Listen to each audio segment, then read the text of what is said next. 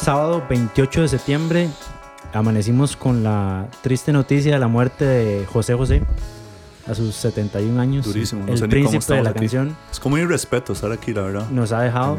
Eh, trataremos de hacerle honor, Tao. No sé, no sé si estemos a la altura, no creo, pero Está, Pero bueno. está lloviendo muy, muy a tono con el mood. En toda el área metropolitana llueve a cántaros. Mm. El tráfico es un caos. Pero bueno, estamos acá de nuevo sí, me salió caro el Uber allá, dinámica, entonces en una nueva pagar emisión del podcast de Samoa para hablar de las, de las últimas lecturas que hemos hecho. Eh, estamos acá eh, Tao, Nicole y su servidor, Alberto. ¿Qué leíste en el último mes, Tao? Leí un libro que tiene un título muy malo, lamentablemente, pero es un gran libro. Se llama El Amigo, así. Oh, Sí. mae, pero Yo ¿cómo- sé, Cosas mae, es secas. terrible. comenzamos, comenzamos ¿Cómo- pero ¿Cómo se llama el amigo? Es como el trabajo del kinder de uno, como mi amigo, no sé, pero bueno. Vamos a Nada, la no feria, como nada. se llamó mi primer Aceptó libro el a primer Word 6 que le enviaron, pero bueno. El amigo es una novela, sí, es una novela, se puede decir, de una escritora norteamericana que se llama Sigrid Nunes, así sin ñ. Este, Wow, ni idea, man. Siempre Sí. me pregunté eso, como Sí. el nombre. Yo decía Sigrid. Yo también tenía- ¿Será Núñez? Ajá, yo no Sí, sabía, sí, pero son como brasileña, ¿no? Sí, es de origen, y si lo digo bien, eh, chino-panameño, el, quiero decir, la familia de ella. Ajá, sí, sí, sí. sí. Loco, man. Ajá, pero nació en Estados Unidos, toda su vida ahí.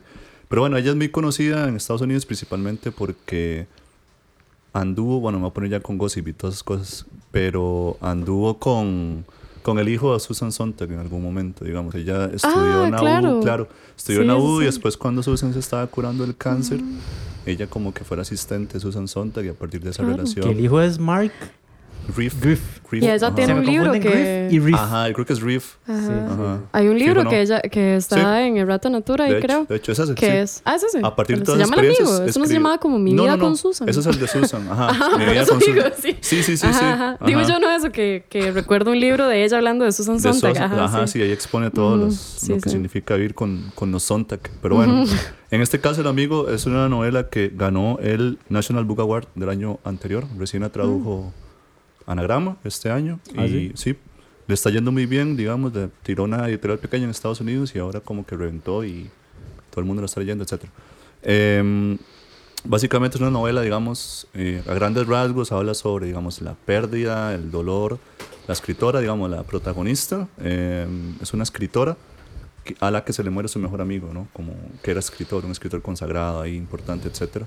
Ella fue alumna de este mae, eh, muere y con la muerte de este, de este señor, de este Rocco, em, di, le queda, le, queda, le queda la obligación, además de lidiar con el dolor y el, eh, toda esa cosa, con un perro, un, un mastodonte, eso gran danés.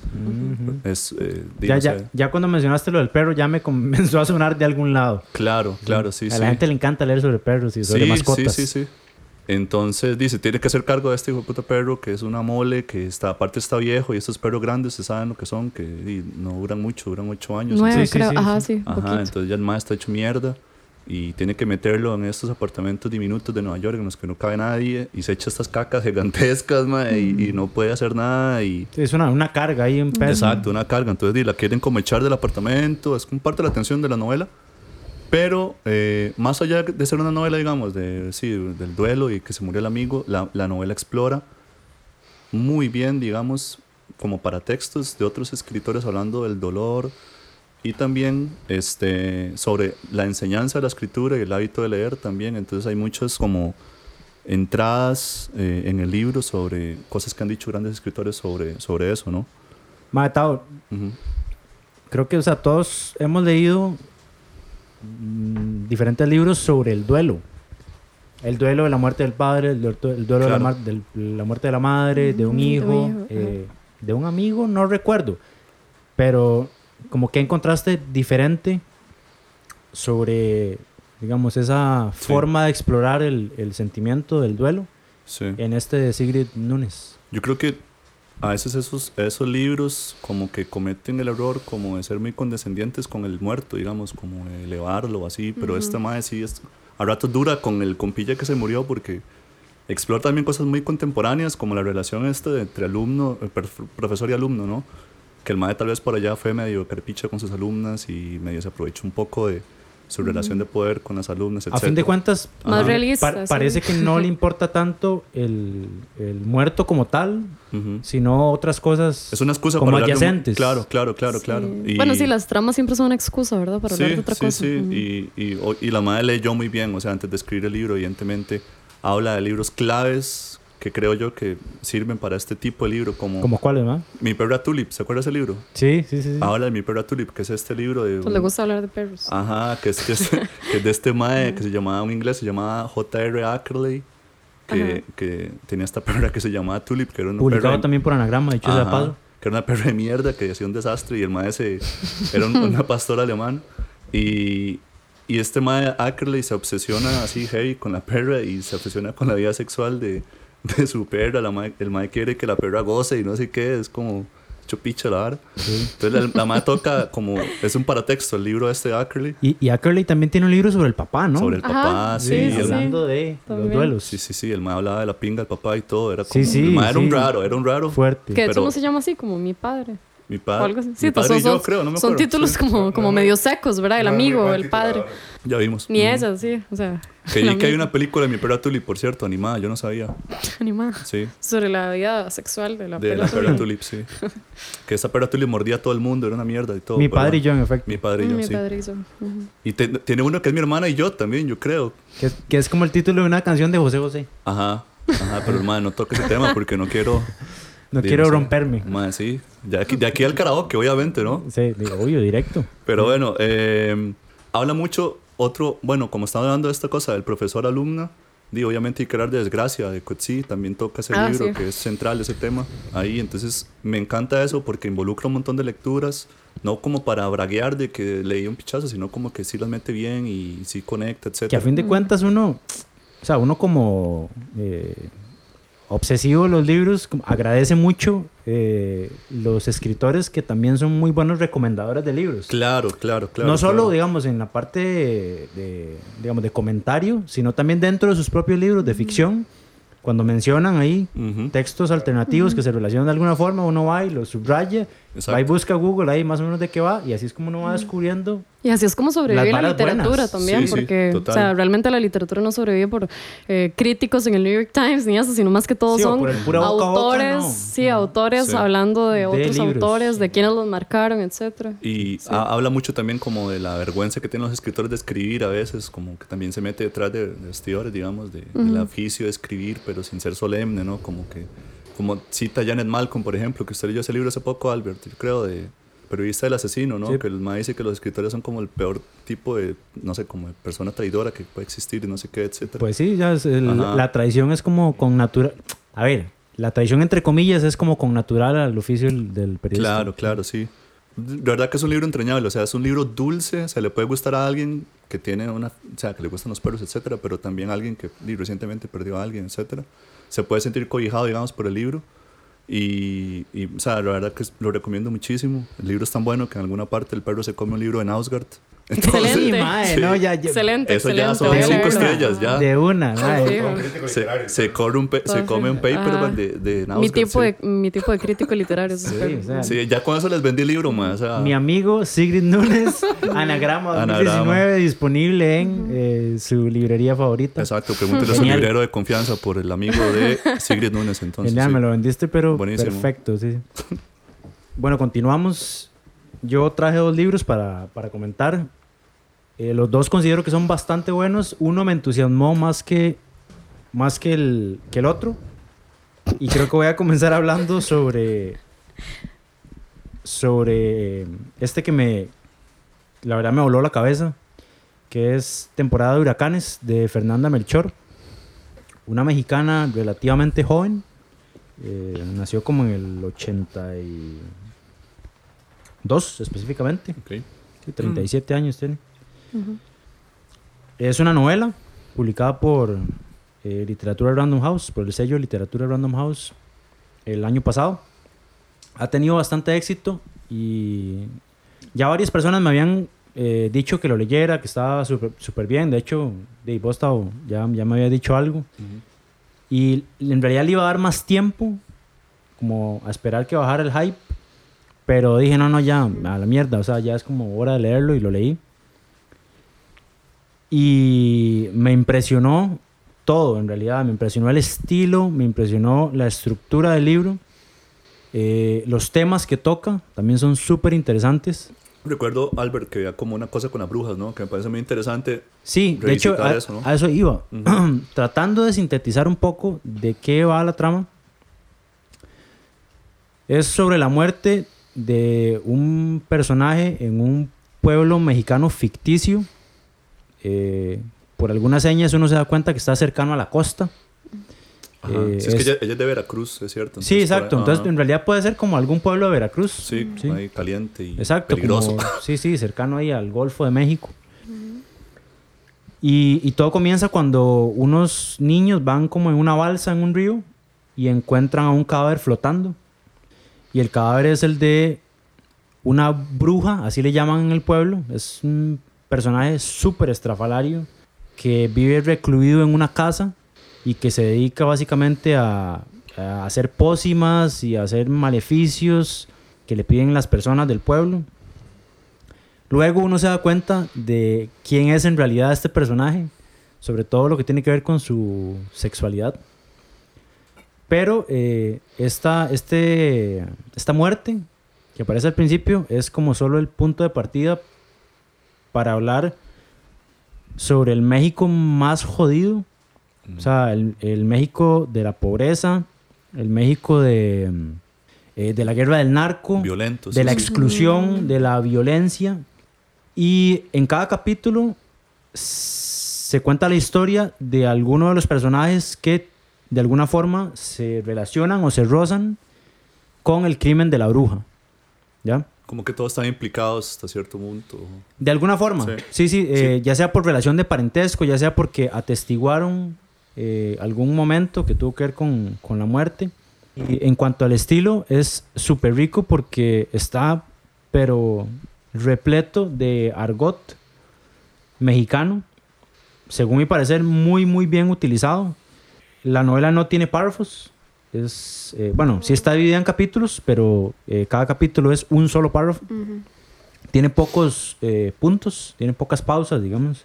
Entonces todo es como un, como un río de palabras obscenas, porque la mayoría son insultos, o sea, hay mucha injuria, digamos. Eh, regionalismos, eh, apodos, incorrecciones políticas, pero por todas partes, en todas las páginas. Sí, yo creo que eso está buenísimo. Yo lo leí y justamente sí me sorprendió eso, como que tenía este lenguaje hipermexicano de calle, así como rápido, que a veces, como usted decía ahora, que no se entiende bien lo que uno está leyendo. Usa, usa palabras que la verdad es que uno, también por la cercanía geográfica con México, Ujú. algunas conoce, Claro, claro. pero hay otras que Yo ni crecí puta viendo idea. Televisa, yo sé. Exacto, pero que el, esas palabras que uno de pronto no conoce, me parece que enriquecen mucho Funcionan, sí. y hacen como más densa la atmósfera de la historia que se cuenta. Ujú. No sé, puedo abrir el libro en cualquier página y, y les puedo dar un, hay una com- madreada como un ejemplo de- de, de lo que estoy diciendo. Pero en acento mexicano. Exacto, entonces sí, bueno, no, eso no me va a salir tan bien, pero voy a leer como una línea.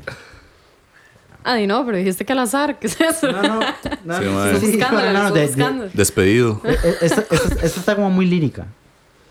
Eh, Norma le daba asco a aquel acto y tenía la sospecha de que le, le dolería muchísimo, aunque con Luismi más bien le resultó placentero. Tal vez porque Luismi no trataba de estrujarla bajo su peso, o tal vez porque se movía diferente a Pepe y entraba y salía de ella con una cadencia peculiar que de pronto, sin, poder, sin poderlo evitar, le hizo soltar un gemido de placer, un quejido apagado que ocasionó que Luismi volviera a quedarse muy quieto, como súbitamente pe- petrificado de miedo, y tuvo que ser Norma la que volviera a continuar todo.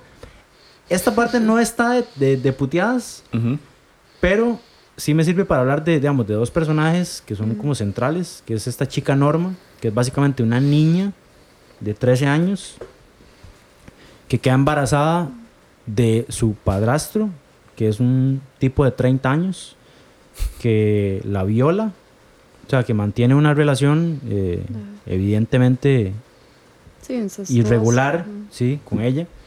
Y eh, bueno, ella, eh, producto de esto, huye, porque obviamente su madre natural no sabe, huye y se, se encuentra en un pueblo desconocido con este otro personaje que es Luismi, que es un adolescente perdido, drogadicto, que se pasa metiendo pastillas, de eso pastillas, o sea, ni siquiera como drogas Sí, sí. eh, más tradicionales, Lo que digamos, tiene a mano el mae. pastillas, sí, y que eh, pa- se pasa el día con sus amigotes en el parque y tomando y haciendo estupideces y que al mismo tiempo es homosexual. Y los amigos con los que anda, digamos, de su banda, también de alguna forma son homosexuales. Mm. Y Que, ellos... que es un mensaje súper fuerte porque, y, no, digamos, y no lo reconocen, digamos, como que tienen instintos Interiorizado y, y tienen y hay una tensión sexual súper fuerte entre ellos y algunas veces lo hacen solo por dinero, o sea, porque necesitan dinero, no tienen con qué comer ni con qué tomar Que ni como con que qué se nada. prostituyen o algo así. Exacto, Ok. a veces es así, pero a veces no es así. A veces simplemente dicen, mae, yo le llevo ganas a tal mae Ah, ok, Claro, ok. y claro, tal claro. mae placer. no me da pelota, ¿ya? Mm, sí. Y entonces, de hecho, parte de esta intriga, como pasional sexual, es la que desencadena el crimen de la bruja. claro. ¿Ya? Entonces, detrás de cada personaje que uno ve y que encarna, digamos, a- al macho mexicano, en realidad al macho, Sí, sí, hipermachista. Sí. Hipermachista, mexicano. hay, hay algo que no encaja con, con esa imagen y que, y que el libro desarrolla súper bien. Sí, digamos. yo la verdad soy súper fan de Fernanda Melchor. Además de este libro, tiene uno que se llama Aquí no es Miami, que son, Son es- crónicas. son crónicas hermosas previo a este libro, en el que habla igual como de la violencia ahí del puerto de Veracruz, pero algunas ficcionadas muy interesantes, con cosillas ahí como de ovnis y toda esa fascinación que tenemos desde que vemos primer impacto Ajá. y tenemos esta cosa como de ver siempre hacia el cielo. Y, y sí, y siempre conserva este lenguaje súper potente que realmente se Eso lo nota- maneja muy bien ella. bien la y verdad es que es- se, se lo admiro mucho. así escucha que muy bien, sí. Está súper recomendado. Eh, temporada de huracanes Temporada de huracanes. Fernanda Melchor. Se consigue acá en Costa Rica muy fácil. Este y el que mencionó Tavo aquí en Miami. También se Random consigue. House. Random así House ambos, así sí. que Sí. si, si tienen chance y lo ven, Gran no, voz, gran no- voz. No, lo piensen dos veces. Totalmente, sí. Nicole. Eh, bueno, yo voy a hacer un poco de trampa porque no son las lecturas que leí el último mes ni, ni los últimos dos meses. Eh, ahora les comentaba que he estado ocupada con el Ulises, entonces es algo que, de que no me permite estar con otras lecturas, entonces nada que ver venir aquí a hablar de Ulises, ¿verdad? no. Entonces, No, ni- nadie nos entonces, escucharía. sí, nadie nos escucharía. Nadie nos escucharía. Nadie Un monólogo. Va a ser un monólogo de Nicole ajá, un fluir de conciencia mía hablando de Ulises. No, entonces este, escogí dos libros. Uno que eh, en realidad es un, es un libro que siempre, siempre estoy releyendo, del que le tengo muchísimo cariño. Y otro que lo leí entre diciembre y enero de este año. Pero bueno, vamos a hablar del primero, que es El pequeño mundo ilustrado de María Negroni, que podría decirse que son como tipo ensayos líricos, que es mucho la línea de Negroni. Eh, también mucho de este libro inclasifi- eh, incas- ya no, no pude. Inclasificable. Inclasificable. Sí. Este, mm, y bueno, digamos que se ha hablado de que el libro es un tipo de trilogía, o cierra más bien una trilogía que empezó con, eh, con Museo Negro en el 99, luego Galería Fantástica, eso no lo he leído, entonces no, sé qué va, pero Museo Negro es un poco como un ensayo sobre lo gótico, lo sombrío en la literatura. Eh, este es como, digamos, un pequeño diario de miniaturas. Eh, en el prólogo, Negroni viene diciendo que es eh, autobiográfico, entonces es muy interesante porque en realidad no nos vamos a encontrar nada explícitamente de, de Negroni, pero sí porque todos los títulos son como microensayos sobre cosas que para Negroni son obsesiones. Y creo que lo interesante del libro es que son como ensayos de una paginita, ¿verdad? Y paginita, o sea, bueno, ven el tamaño del libro, ¿verdad? pequeñito. De que Está puede ser eso. Aquí en mis manos en Como- este momento. Ajá, es que como 15 centímetros. por- Es un libro, es un libro, bolsillo, es un libro Diminuto, es hermoso, hermoso. Sí, es pocket. Este, entonces, la así, el más largo, si acaso pueden ser tres páginas, pero es muy interesante porque mm, son datos, ¿verdad? Esto como de los saberes inútiles, pero es interesante lo que hace Negroni, que es como decirnos, esas pequeñas obsesiones en realidad no son pequeñas, suelen ser como las más grandes. Entonces, ella nos habla como eh, de cosas que probablemente está arrastrando desde la infancia, ¿no? to- son como Entonces, objetos que ella ha tenido. Pueden ser objetos, pueden ser eh, películas, Lugares. un director, un lugar, Me un encanta, ¿eh? escritor. Eh, bueno, mi favorito es uno que se llama La filosofía de los juguetes, creo que se llama así. Y ella cuenta una anécdota de Baudelaire de cuando era niño. Yo creo que la gente que me conoce, así como con la que comparto mucho sobre literatura y me escuche, probablemente va a poner los ojos en blanco porque siempre, siempre cuento esa anécdota. Pero es que me gusta mucho que es este ella cuenta que Baudelaire contaba también que cuando era pequeño la mamá lo llevó donde una madama ahí que no, no sé a qué se dedicaba, pero la cosa es que como que mientras estas señoras se van a reunir a hablar, este, ella para que la, otra señora, digamos, la de la casa, la dueña de la casa, para que el pequeño Baudelaire no se aburra, le dice como, bueno, te voy a llevar este cuarto que está llenísimo de juguetes y escoge uno, ¿verdad? Entonces que para Baudelaire, ese es como el inicio así como de todo en su vida, ¿verdad? Del momento de verse en este cuarto que para él era mágico, lleno de juguetes, y tener verdad la posibilidad de escoger uno. Entonces hay muchas relaciones sobre lo que significa un juguete o la infancia en general y la poesía, por ejemplo. Entonces este momento donde desatamos la imaginación, que tener un juguete uh -huh. es imaginar todas las posibilidades de lo que puede ser algo. Sí. Entonces Negroni como en tres parrafitos eh, genera un montón de ideas sobre este tema Total, que, que también super, lo ha tocado uh -huh. Walter Benjamin y de hecho Negroni a mí me recuerda mucho siempre a Walter Benjamin. Son como minimalistas en ese sentido, ¿no? Como Sí. que algo pequeñito te arma un texto de la nada. De hecho que el epígrafe bueno, dice, en inglés dice como The tiny is the last resort of the tremendous, ¿no? Como que a partir de algo pequeño nace una idea y un texto, etc. Y es interesante verlo en esta, en esta eh, digamos, dicotomía minimalista-maximalista, porque, ok, es minimalista en el sentido en el que es un textito mínimo, ¿verdad? O sea, pocas palabras, eh, cortito, temas incluso que parecen muy, muy X, ¿verdad? Pero eso de María Negroni, creo que yo leí, bueno, oje, la verdad no voy a mentir, no lo leí todo, pero eh, el archivo Dickinson es muy así, ¿no? Es Como muy de así, agarrar claro. partes como de los libros de Dickinson y a partir de una Es frase... una idea de Dickinson, como que, la, como que la madre también había hecho. Bueno, la verdad, yo no lo he leído todo, lo he ojeado, que está creo que en vaso roto. Ajá. Este. Lo, lo he ojeado, pero creo que es eso, ¿no? Como que Dickinson había hecho una lista, algo así, Sí. como un repertorio, digamos, de palabras o de frases. Entonces Negroni toma, Ujú. toma esa idea. A ella le gusta mucho eso, ¿no? Como la como escritura de- fragmentaria. Como de tomar prestados cositas y a partir de Entonces, ahí... de mm. hecho, este pequeño mundo ilustrado nace también de otra, de otra idea, un trabajo previo de ella que ella decidió ampliar. Pero esto que, que hablaba sobre lo minimalista y lo maximalista creo que es muy interesante porque es como que, ok, es un parrafito, no hay muchas palabras, no hay, digamos, demasiado contenido, pero a la vez sí lo hay, porque es como, ¿qué tan insignificante puede ser, por ejemplo, una cajita de madera? Pero Negroni así se explaya sobre esto. Sí, total. Y bueno, a veces también exagera, ¿no? Y Entonces le da más... Sobre- le da-. Claro, claro, le da más significado a las cosas de las Claro. que tal vez lo tienen, pero lo lindo es eso, que para ella es como, em, como un catálogo así, bastante... Una excusa como para recordar a veces. Sí, o- como, como un catálogo mínimo así, donde ella dice como... Bueno, vamos a hablar, sí, porque una cajita de madera es sumamente importante. Eh, hay otro, de hecho, también hay uno sobre Walter Benjamin. Hay uno Hay uno, lindísimo de Orson. Welles que Ajá. habla de, de Citizen Kane. Y es esto, ¿no? Como que a ella le impactó mucho, tal vez esta idea de Citizen Kane, que es... eh, De la infancia, tal vez, puede ser. también de la infancia. De hecho, ella lo dice en el prólogo, que todo es como un gran, como un gran túnel, ¿no? Que, que une la infancia Claro. con la adultez.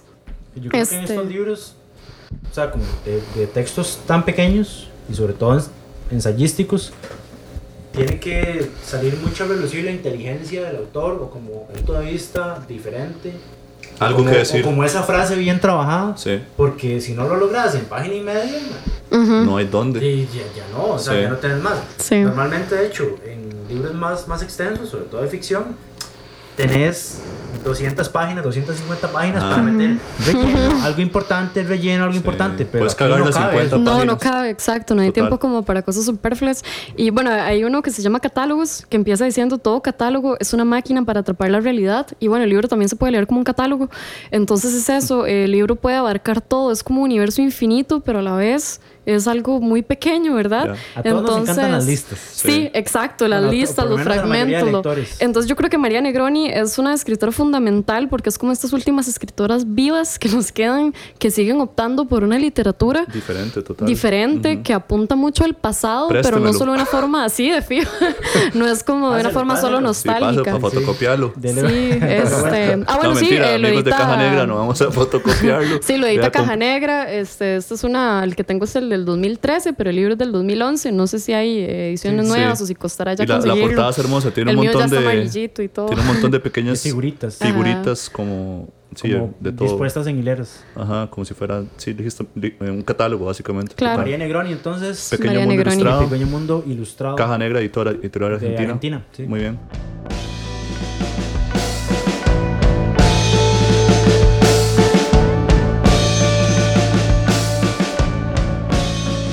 Bueno, voy a hablar de este mm, otro gran libro, la verdad, también de una escritora. Eh, se trata de Las Pequeñas Virtudes, que es un libro de, de esta escritora italiana que se llama Natalia Ginsburg. No sé si la conocen, probablemente sí. ya, por dicha la han leído mucha gente, me parece, estos últimos Se ha años. hecho bastante conocida. Por dicho, en los sí. últimos tiempos, editada por Lumen. Por Lumen, por, Por Lumen, acantilado. Acantilado. Las novelas, la verdad, yo no las he leído, que son como todos nuestros ayeres, y no me acuerdo cuál es la otra.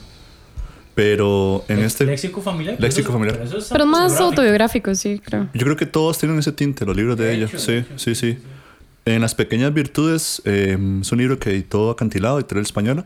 Son una serie de textos más o menos breves, no muy largos, en los que, eh, sí, como decíamos, ¿no? Just- eh, muy autobiográficos, en los que ella explora todo lo que significa, evidentemente, vivir en el en, bueno, en contexto de la guerra, etcétera. Ella fue perseguida por mucho tiempo y a su esposo lo mataron, etcétera. Eh, allá en Italia, en, en Turín, figura central, digamos, de la élite intelectual de aquella época. El esposo era escritor, ¿no? O editor. ¿o? Editor, ¿Quién sí. era el esposo? Eh, Como sí, alguien famoso que León, yo no sé quién es. León Ginsburg, creo que se llamaba. Sí, sí, Ajá, Leo ella Ginsburg, sí. el- El Ajá. apellido, sí. Que todos E hizo están algo con él. hijos, hizo algo. bebés. Ajá. No, solo pero- como- no solo recibir herencia. Sí, no solo. Sí, sí, sí. Pero además de tener hijos, eh, bueno, estuvieron muy ligados a esta editorial mítica italiana, la Eunaudi. Enaudi, creo que es algo Eunaudi, ajá. Sí, sí, que, y que es esa editorial mítica Claro. antifascista. Compadece, de hecho, llegó un- Sí. Compadece. que eran- eran- Ellos dos eran los editores. Claro, y, y también estaba por ahí este otro italiano, Italo Calvino, etcétera, y que publicó esta editorial hasta los eh, libros de Gramsci, todo eso, bueno, toda esa cosa. Sí, La es cosa como que- la, la Random House italiana. Bueno, y- sí, y... mm, Sí, es enorme, o sea, es súper grande. Sí, es mítica, es mítica, sí, sí. Y bueno, eh, Las Pequeñas Virtudes básicamente es un puñado de textos autobiográficos de Natalia en las que explora tanto la vida en familia como el papel de madre, digamos, o etcétera. Y también tiene esta cosa que tiene Pavese de, de, obviamente todos los textos que están escritos en la guerra tienen, están, digamos, basados en esto, ¿no? Que no tener un lugar fijo, estar moviéndose, no tener casa, dejar la casa, dejar el pueblo, dejar los amigos, dejar etcétera. Y vivir con eso, ¿no? Entonces, este, mm, textos que son a ratos como desoladores, realmente, sí, como hechos mierda. Pero también tiene este humor que tienen, que tiene, digamos, ella tiene un humor muy fino eh, de ver como lo mejor que, de la situación que está viviendo, ¿no? Eh, textos sobre la educación de los hijos, sobre... Hay un texto justamente dedicado a, a Pavese, ¿no? Que fue como mejor amigo de ella, etcétera. Eh, triste, un texto triste, ¿no? Ya sabemos todo lo que pasó con Pavese. Eh, pero sí, es un libro como para tenerlo al lado de la cama. Un libro, la verdad, que, que uno puede estar o no de acuerdo con las visiones de vida que ella pueda tener, pero que uno en- entiende que es una persona inteligente y que tiene como buenas intenciones a la hora de escribir y hablar. Eh, Son textos independientes. ¿no? son todos independientes, sí, sí. Y el contexto de guerra, además, que es como Sí, complicado muy, muy juzgar. complicado, claro. Sí, cuando no se conoce esto. Sí, este. mm, Hay, hay, bueno, puedo leer, de hecho. Bueno, el texto que le da nombre al, al libro, Las Pequeñas Virtudes, es como una declaratoria sobre cómo educar a los hijos, ¿no? Que por más que uno quiera tener hijos o no, ya, digamos, siento que sí transmite valores, digámoslo, eh, sobre cómo. Buenos valores. buenos valores, sí. Buenas costumbres. Que está Costa Rica necesita buenos valores y. Pero. Sí, buena hora que nos trajiste este libro. Sí, sí, sí, sí, pero bueno, dice, por ejemplo, con respecto a los hijos, dice, debemos ser importantes para nuestros hijos, pero no demasiado importantes. debemos gustarles un poco, pero no demasiado, para que no se les meta en la cabeza llegar a ser idénticos a nosotros. Es como cuando usted dice que papá y, papá e hijo se llaman igual y toda esa vara, pero bueno. Eh, bueno, Marvin, perdón. Eh, Don, un Pasa. saludo para don Marvin Coto. para don Marvin Coto, padre. Cabalceta.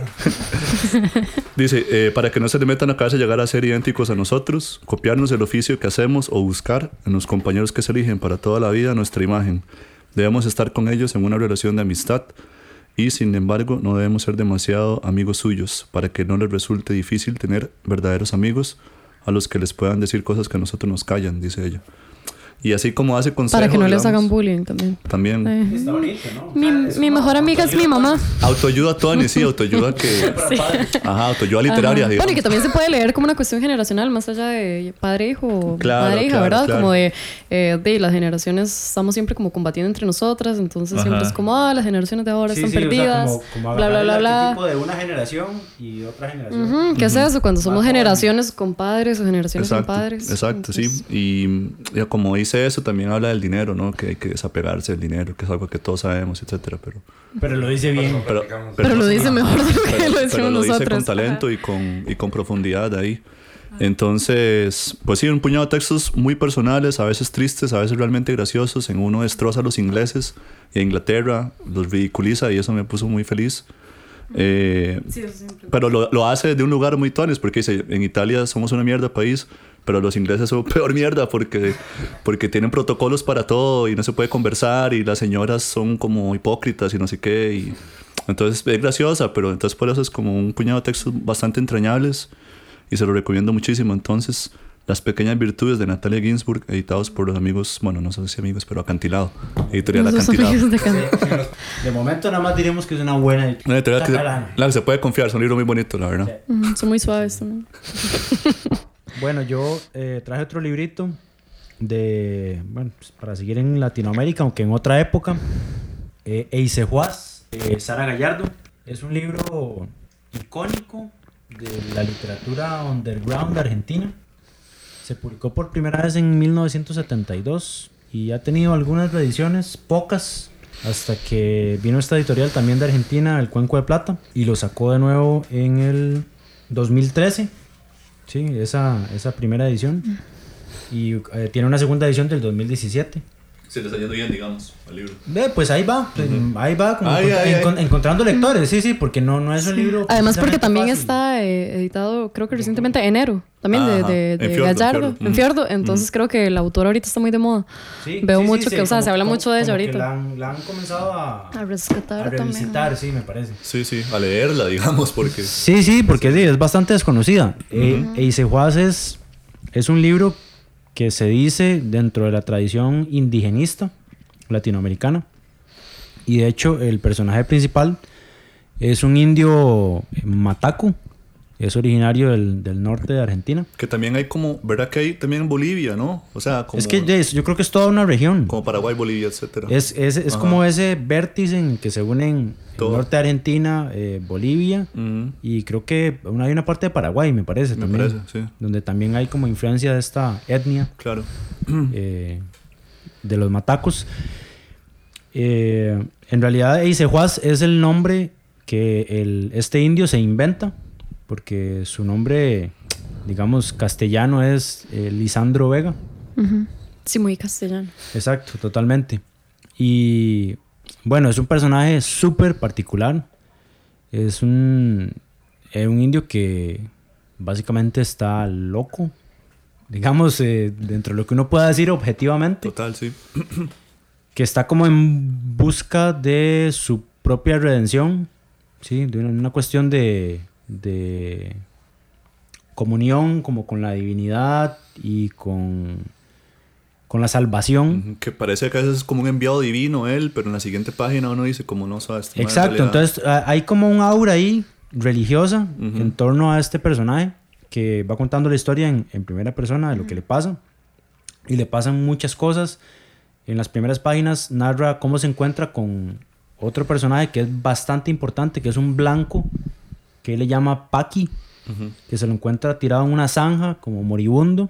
Y lo salva. Y ¿no? él, por las voces que escucha en su interior, eh, cree que es el designado para salvarlo y que tiene que, eh, pues, darle, darle cobijo, darle techo, darle alimento y cuidarlo hasta, hasta el final. Ujú. Y a partir de ahí, la narración es como medio...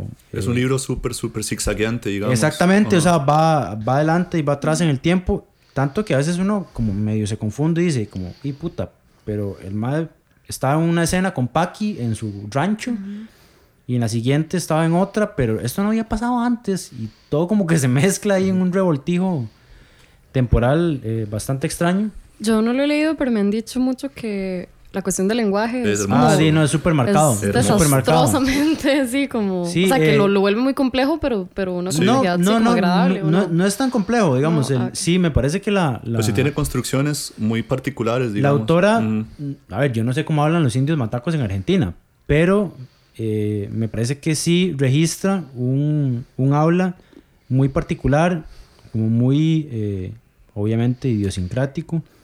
Y eh, obviamente es una variante del español, pero con giros que uno podría interpretar como errores sintácticos, que obviamente uno comete todos los días, inclusive Claro. eh, en otras partes y en registros que uno cree que son formales, ¿verdad? Eh, pero no se encuentran tanto en la escritura entonces en la escritura no, no, tal no. vez sea no sé si, bueno, en este momento Tao tiene el libro Sí. en las manos, no sé si, Sí, si sí. tal vez podamos... Pero es un libro súper o sea, es súper vivo. Digamos, la naturaleza le habla a Isejuas también, como que los ruidos, los pájaros, etcétera. Es un libro muy, muy vivo en ese sentido. Bueno, Sí, y, y tiene cosas como, a ver, no es este el ejemplo en particular, pero como él dice, mm, usa los pronombres de forma muy particular, como que... las negaciones también decía como Sí. no, no sé qué. Eh, sí, el... No sé, tendría que ver... La negación es como el, el ejemplo más puntual. Ajá, o sea, ajá, que uno ajá, dice, no, esto está mal, eso así no se dice. O también se nos y mete otro pronombre después y uno dice, no, como que está sobrando uno de los pronombres. Y así con todo. Eh, en y la- bueno, respecto a eso que decís, como que no hay, eh, bueno, no sé si te entendí bien, que no, no, hay- no es como digamos cronológico, o sea, No, que hay como un vaivén. Sí, Creo sí. que es interesante porque eh, por apegarse a una tradición indigenista, eh, también suele caer más este tipo de tradiciones como en el realismo, en el realismo digamos con R mayúscula, Sí. y es, es bastante curioso cuando uno se topa con libros que tienen, digamos, un corte indigenista o un corte ahí como medio de compromiso social o lo que sea, y que de alguna forma también buscan desbaratar las formas y no decir, eh, ok, como esto es una historia, digamos, sobre indígenas, vamos a contarla de A a B, sino que es decir, Ah, como no, que no. el hecho de que sea indigenista no quiere decir que tenga que No, ser nada. muy Y- realista, y de sino que también la- puede experimentar con el lenguaje y con el, el, tiempo. el, digamos, la, el arco es bastante, muy caótico. Sí, total. Eh, no es realista. No, es más bien, a ver, no, no es realismo Pues sí, mágico pero porque no tampoco realismo es, tampoco es, o sea, es una cosa rarísima donde sí influye mucho la religiosidad, o sea, las creencias, como influidas obviamente por el cristianismo, también está esta, como esta tensión entre lo que llaman y lo que existió en su época histórica de las misiones. Básicamente eran blancos, ya fuera españoles o eu- europeos de otras partes, que venían a Argentina, pero estamos hablando de- del, del siglo XX, ¿no? O sea, este libro está ambientado en el siglo XX, 1930, 40, no es tan viejo. Sí, no, no es como que... Y venían a colonial, ¿no? evangelizar a los, a los indígenas, digamos, a cambio de, de trabajo y tal, o de un salario. Entonces está este- como siempre este conflicto entre los, los encargados de la misión, que siempre son blancos, y los indígenas que trabajan en las misiones y que a su vez son evangelizados. Yo creo que si uno se deja llevar, ese libro es fascinante. O sea, obviamente si usted tal vez no está... Hay que, hay que leerlo con atención. Ajá. O sea, es, es engañosamente pequeño porque son 150 páginas. Sí, pero sí requiere cierto como... Pero si uno se, digamos, se va en el ride y se lo lee como de un tirón, es probable que le queden vacíos y que no logre como Para mí es un novelón. aprovechar Ujú. eh, ciertas partes. Nada más termino con, con un apunte de, que aparece en la contratapa, que me parece genial. Normalmente las contratapas son bastante... Son como dos extremos. O son... Te dan un montón de spoilers, como las de Anagrama, por ejemplo. O son bastante vagas. Cuesta encontrar unas que de verdad den con, como con el- el- O son la esencia del libro. Sí. como- sí. O que por lo menos den una lectura diferente de, de lo que uno va a leer. Esta es de Leopoldo Brizuela, un Ajá. escritor argentino que se murió este año, de hecho. Ganó el premio Alfaguara. Y dice, como este, se está refiriendo como a, a los, a los libros de corte indigenista. Y a diferencia de los indigenistas, que uno entiende que como los libros tradicionales de, esta, de este género, digamos. sí. Ajá. Sara Gallardo no pretende reflejar al salvaje, reflejar al salvaje entre comillas.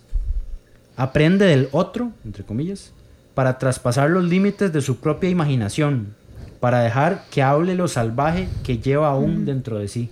Es esa línea de para dejar que hable lo salvaje que lleva aún dentro de sí.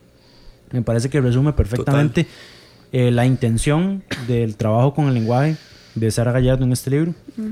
Que la verdad es que bastante recomendado, es muy diferente. Si alguien quiere leer algo Sí, como fuera de lo común, Es diferente, está sí. recomendado.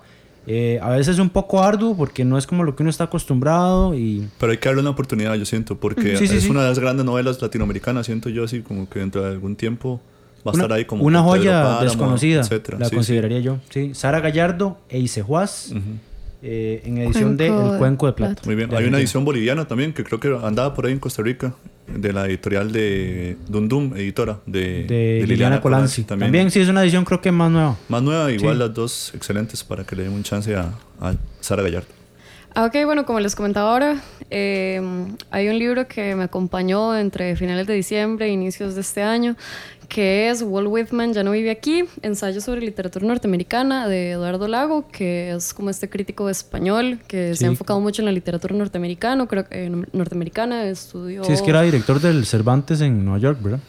No sé, la verdad. Sí, sí, sí. sí. Pero... Sí, por, eso- por eso, sí. por eso es que está como súper metido con la literatura norteamericana. No, y él, es, él estudió literatura en la Universidad de Nueva York. Y Es entonces ensayista, sí. el principal, no tiene como ficción. Sí, No, sí, sí, sí, tiene- es Ah, escritor, ok, tiene ok. este, ¿cómo se llama? Al- Algo con Margarita, la verdad, no sé, es algo Sí, algo así, eso, sí, sí. Y traductor también, de hecho. Ah, sí, traductor. Tiene eh, fue Foster el que- Wallace, ¿verdad? Yo creo, ¿no? No, él fue el que eh, tradujo Bart. a John Bart. Estoy bateando horrible yo ya a estas alturas. plantador El de tabaco. plantador de tabaco en sexto piso, sí.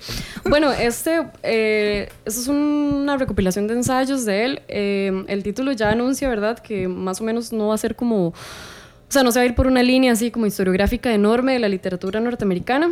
Eh, Walt Whitman ya no vive aquí, lo que nos está diciendo es, o sea, bueno, ¿qué, qué pasó después de Walt Whitman?